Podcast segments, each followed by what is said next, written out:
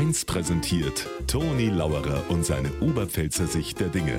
Immer werktags kurz vor 1 im Regionalprogramm für Niederbayern und die Oberpfalz auf Bayern 1.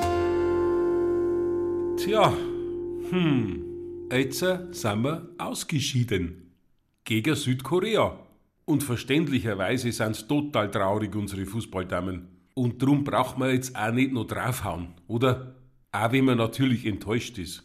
Und drum sage ich jetzt was Positives. Sie sind total lernfähig. Man möcht's nicht glauben, weil schnell unsere Mädels das fußballerische Niveau von unseren Jungs erreicht haben.